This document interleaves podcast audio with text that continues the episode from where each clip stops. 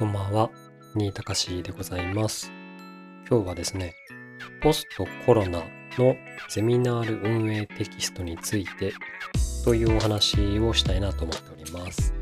えゼミと聞くとですね、大学生を連想する方も多いかと思うんですけれども、あの社会人が、えー見てもとても面白いあの文献がありましたのでご紹介したいなと思っております。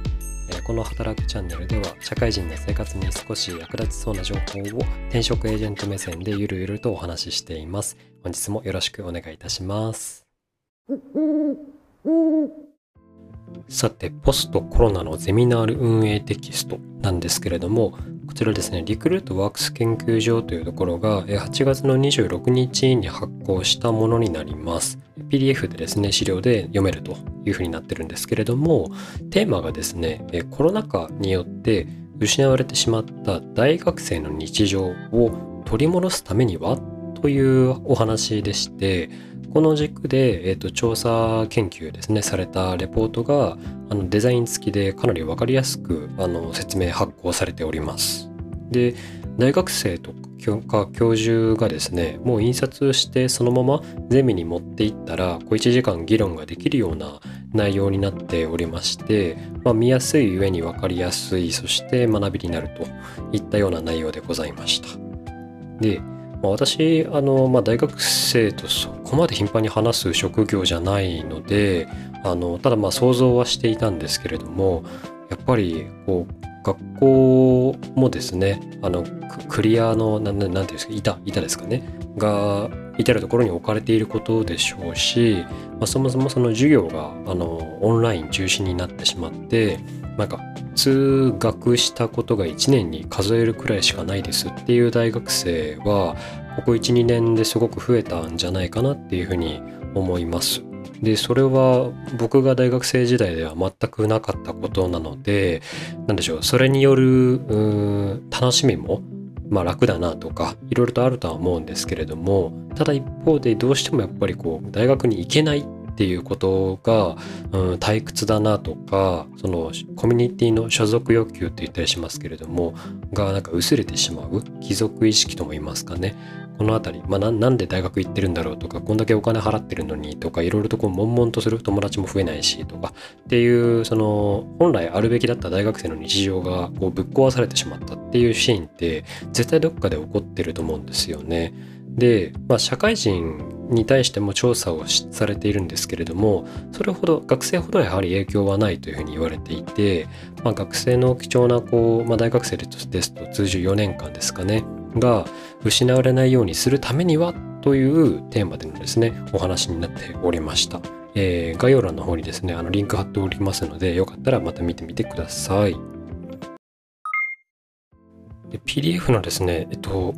全容は本当にあの20か30数ページありまして、まあ、かなりこうボリューミーだったんですけれども、えっと、中から抜粋してですね、あの、まあ、7つの問いかけあなたが所属しているコミュニティは、点々点こうでしょうか？みたいな、あの、チェック項目、まあ、診断項目みたいなものがありましたので、そちらをちょっと紹介したいなと思うんですけれども、今から7つ言いますね。えーあの、概要欄の方にも一応テキストで貼っているので、よかったら見ながら聞いていただきたいんですが、あの、一つは、えー主体的に、えー所属動機が育まれているか。で、二つ目に、ストレッチゴールが設定されているか。で、三つ目、えー、各々の役割の発見や挑戦が生み出せているか。で、4つ目が、関わる人の多様性が創出されているか。そして5つ目、え何でも話せるという安心安全な場になっているか。6つ目に、目的に応じた最適な学習スタイルを選んでいるか。最後7つ目、相互に学び合う仕組みが創造されているか。このような7つになっておりました。で、えっと、原文ですね、テキストは、まあ、学生としてとかこう教員同士がとかっていう言葉が含まれているんですけれども、まあ、社会人の方も聞いていただいている想定で、その辺りは割愛しております。で、今のですね、7つの中で、まあ、分かりやすいものと分かりづらいものがあるかとは思うんですけれども、総じてですね、あの、イエスはノーっていうふうに考えていっていただけると、まあ、ゼミでもいいし、会社でもいいし、うん友人付き合いでもいいし、または趣味の集まりとか、もうあらゆるですね集団または組織のあの健全さっていうのが、えー、そもそも診断チェックできるんじゃないかなっていうふうに思います。でそしてですね、えっと、重要なのはその診断を行った結果、えー、私自身の行動をどんなふうに変えようかな、まあ、変えるべきなのかなっていうふうなあの必要性にですね気づけるきっかけになるんじゃないかなっていうふうに思っております。のであのゼミはですねもちろんのことゼミに入っていない、えー、大学生の方もまあ社会人の方ももちろんですねあのいろんなシーンで使えるポイントな項目なんじゃないかなっていうふうに思いました。そして今お話しした7つのあの問いかけに対してですねそれぞれ、えっと、実は打ち手っていうことまでですね解説されているんですよね。本当に素晴らしい内容だなと思っていたんですが、えっと、そのうちの一つ最後にありました、えー、7つ目相互に学び合う仕組みが想像されているかという問いに対しての、まあ、対策というか対応についてなんですがあのアウトプット型学びのサイクルというものを導入してみてはいかがでしょうかみたいなお話が触れられておりました。あの図解とかですねイラスト付きで本当になんか分かりやすくてワクワクしながら読めるのでまあ、ぜひ見ていただきたいんですけれども、えっと、アウトプット型学びのサイクルというのは4つのステップを踏んでそれをこうぐるぐる回していくっていうまあなんかよくあの PDCA とかあとはまあ最近 OODA とかっていう言葉が流行ってますけれどもそういうもののことだと思ってくださいと。で、えっと、中身ですね1番目が、えー、まあ、アウトプットです。で2番目がフィードバックで3番目がアンラーニング4番目がクリエーションです。それぞれですね、あのまあ、それってつまり何みたいな話なんですが、アウトプットは分かりやすいですよね。ただ、あのもっとなんか気軽に捉えていただきたいものでして、えー、ともうやってみたとか、教えてみたとか、なんかあんまり考えずにとりあえず動いてみた系のことを、まあ、あのアウトプットとカウントしていただければというふうに思っております。で、フィードバックはですね、これはあの自分一人でというよりは、もうどちらかというと誰かに対して、あ誰かから、えっと、いいねって言ってもらえるとか、えー、誰かから、そしたらこれとかどうっていう風なお話が入るとか、まあ、そういうこう人の存在っていうつながりがですね、あの重要じゃないかっていうお話にもつながってきます。で、3番目ですね、アンラーニングなんですけれども、なんか「un」ってつくとこう否定形みたいな印象を僕は持ってしまうんですが、えっと、そうではなくてですねあのつまりこう今やあのアウトプットしてフィードバックもらった時に、えー、どうやったらもっと良くなるかなっていうふうに考えてみることのことをアンラーニングというふうにここでは表現されていました。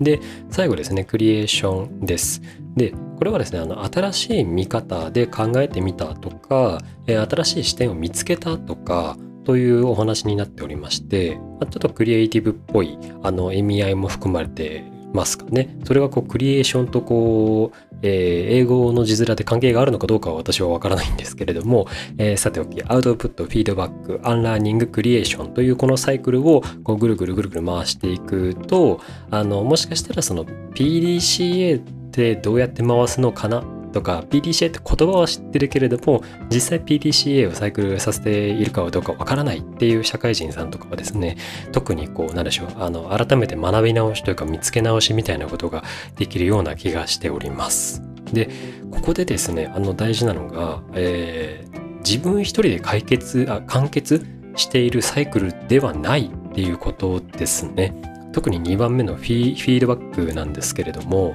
あの結局こう、まあ、一人でフィードバックをやれる人もいるんですがやはりその全然違う人の視点から、えー、と自分のその行動を見てもらった時に、まあ、どんな感想が出てくるのかでそれをこう真摯に受け止められるかっていうところがアウトプット型学びのサイクルの中では結構重要なんじゃないかなっていうふうに私としては思っておりますのであのもしよかったらですね、えー、と私音声配信もそうですし、まあ、各所でこうなんかものを書いたり発信したりということをやっておりますので何かこうご意見とか感想とかあればあの教えていただきたいなっていうふうに思っております。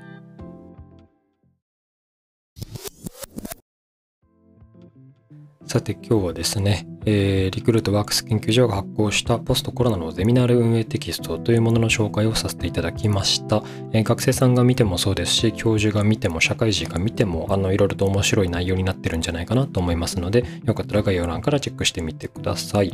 で、えっと、最後ですね超雑談をしておりたいなと思うんですが、えっと、ノートをそのうち書くと思います。っていうお話です。で、内容があのダイエットについてなんですが、あの、まあ、とはいえそのダイエッターを気取れるほどちゃんとした生活は送っていないので、なんか気楽に痩せられたっていう事例の一つを紹介するみたいな感じなんですよね。で、えっと、ことの発端がですね、今朝のストーリーズなんですけれども、あ、インスタグラムのですね、ストーリーズに投稿した内容なんですが、えっと、まあ、痩せた、まあ、こうこうこういう理で痩せたんですよねっていうのを投稿して、で、そこでそのエクセルを使ったんですっていう話をしたらですね、えっと、コメントコメントっていうのかな？コメントじゃないかなあのメッセージか。メッセージのその個別のやつで、なんか3件ぐらいですね、あの、エクセル欲しいぜ、みたいな、あの、内容が、レスがですね、来ましたので、えっと、まあ、それノートで、エクセルファイルを貼れば、えっと、無料で多分ダウンロードできると思ったんですよ。なので、ちょっと書いてみようかなっていうふうに思います。で、ちなみに、その体重がじゃあ、どんぐらい減ったのっていう話なんですけれども、えっと、実数でですね、4月の13日時点で70.1キロだったんですけれども、えっと、今朝、8月の27日今朝時点で60.5キロになりました。なので、約 5, 5ヶ月で、えっと、10キロぐらい痩せたっていう話ですね。で、なんか繰り返しなんですけれども、その、ちゃちゃんとしたダイエッターではないんですよ。なんか、なんとなく痩せたらいいなぐらいで思ってるっていう、そういう人材、まあそんなやつだから太ったわけなんですけれども、あの、睡眠がですね、まあ、そもそもバグっておりまして、なんか寝ない日もありますし、あの寝る時間もちょっといろいろとバラバラだったり短かったりとかするのと、あとその深夜コンビニっていうところもですね、あの、ちょいちょい、ちょいちょいじゃないな、結構勝ち込んでしまうっていうそんな人材なんですけれども、そんなまあ怠惰なやつでも痩せたということになっておりましたと。で、えっと、まあ、明確に痩せたのはやっぱこの5ヶ月ぐらいで10キロだったんですけれども、まあ、そもそもその体重あ体重がですねマックスは私80キロまでいったことがありましてでその時はさすがにあなんか顔がでかいなみたいな いう印象だったんですね。なんか写真に写った自分を見てびっくりするみたいな 感じだったんですけれどもなんか1年か1年半ぐらいかなかけて徐々に10キロぐらいあの減ってきましてで、そこから、えー、約5ヶ月でもう10キロぐらい減って、えー、いるといったような今日でございます。で、えっと、私28歳男性でして、身長が171.8センチだったかな。えっと、健康診断でそうなってたはずなんですけれども、なので、まあ、適正体重が、えっと、科学医学、かな医学的な健康体重でいうと、60、なんだ5キロぐらいなのかなあの、なんでしょう。日本人の送信願望的にはちょっと太ってるよねぐらいが医学的にあの正しい健康平均体重だったりするじゃないですか。っていう感じでまあやっぱり70キロとかなってくるとまあなんかお腹出てるよねとか腹筋割れないよねみたいなところはあの実際問題ありまして。で60.5キロになってあなんかようやくその贅肉が落ちてきたなとかお腹があの引っ込んだなとかあの腹筋が見えてきたなみたいな感じですと。で学生時代の頃はですね、54から56キロぐらいで、えっと、なんかうろちょろしてまして、どちらかというと野生型だったので、その先天的に太ってるっていうタイプではなくて、もう本当にその社会人になってからのこの5、6年、7年ぐらいで、えっと、もう週6、7で接待をして、24時間365日みたいな状況で働きまくり、で、えっと、なんか寝る間も惜しんで働いてたら、なんか車の免許も失ってみたいな、そんなですね、なんかやばい生活を送っていたのを引きずって転職した後も、あの、まあ、そもそもの運動量が減ったしとか、えっと、夜10時とかに仕事が終わって、で、23時、24時ぐらいまで、なんかお酒飲んで回ってみたいなことだったりとか、まあ、とかくですね、その手持ちのその所得が増えたら増えた分だけなんかいろいろとこう使ってしまうみたいな、そういうあの暮らし方をしていたものですから、まあ、気づいたらこう自堕落になっておりまして、まあ、20キロ超ですかね、太っていれたといったような現状でございました。で、それが、まあ、徐々にその生活サイクルを改善していってっていう話なんですけれども、まあ、申した通りですね、あの、まあ、寝る、寝れる体質でもないですし、えっと、深夜コンビニが治ってるっていう状況でもないですし、で、そんな中でまあ何をしてたかっていう話なんですよね。で、えっと、まあちょっと水飲んだりとかっていろいろやってたんですけれども、ただ、えっと、内容で触れたいのはですね、あの、Excel を使ったよっていう話でして、で、えっと、2週間ごとに、えっと、何キロぐらい痩せてるかなっていうもうっていう算段をつけてですね。でそれで2週間後に何キロだったっていうのを実数値を記録する。2週間に1回だけ Excel に数字を打ち込むっていうことをやっておりました。まあそのそもそも Bluetooth で連動してるあの体重計を2000円3000円ぐらいで買ったのでなんか乗れば自動的に iPhone に記録されるっていうなんか楽な仕組みなんですけれども。で、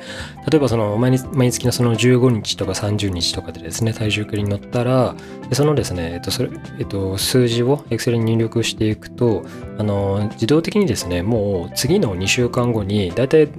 どれぐらいの体重になってますっていう、あの、妥当な目標値っていうのが自動で出てくる簡単なテーブルを作ったんですよ。で、これはその期間とか、えっと、目標値の中で算出の仕方とかっていうのを、なんか何パターンか試して、2週間間後に設定してこうこういう平均値で取ってみたいなところを僕の体験ベースでなんかこの辺が妥当だなっていうところを見つけて出したんですけれどもそれ出してから、えっと、目標値をあのにに届かなかった2週間後っていうのがないっていう状況で5ヶ月続いたんですよね。で結果、えっと、今ですと。いうことになりましたのでなんか鉄の意志を持ってやったというよりは、えっと、意志が弱いので仕組みに頼りましたっていうお話です。なのでですね、なんか、あの、体格とかですね、ご年齢とかによってそもそも適用ができるできないとか、あの、なんか数字がめちゃくちゃ嫌いですみたいな人とかがですね、使えるか使えないかはわからないんですけれども、まあ誰かの何かの参考になればいいかなっていうふうに思っております。まあ来週中には出すかと思いますので、よかったら見てみてください。えこのチャンネルではですね、え転職エージェントが社会人の生活や、え仕事に役立つような情報をお届けしたいなというふうに思って、えお話ししております。よかったらですね、ご参考になりましたらチャンネル登録いただけると嬉しいです。あとはその個人を応援する転職系ブログっていうのも運営しておりますので、よければ概要欄からチェックしてみてください。ではでは、新高しでございました。またね。